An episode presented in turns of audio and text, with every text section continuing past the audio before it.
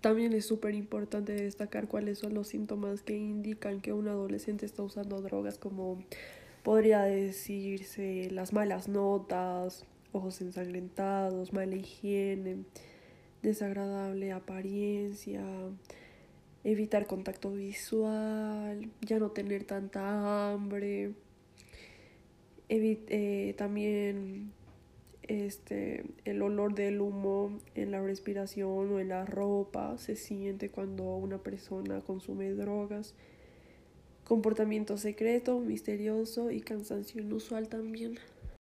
Nuestro discurso de la drogadicción tiene como objetivo reflexionar respecto al tema ya que es uno muy controversial.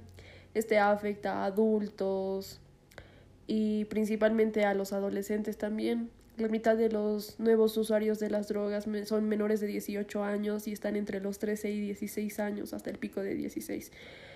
Es importante entender que algunos adolescentes son experimentales.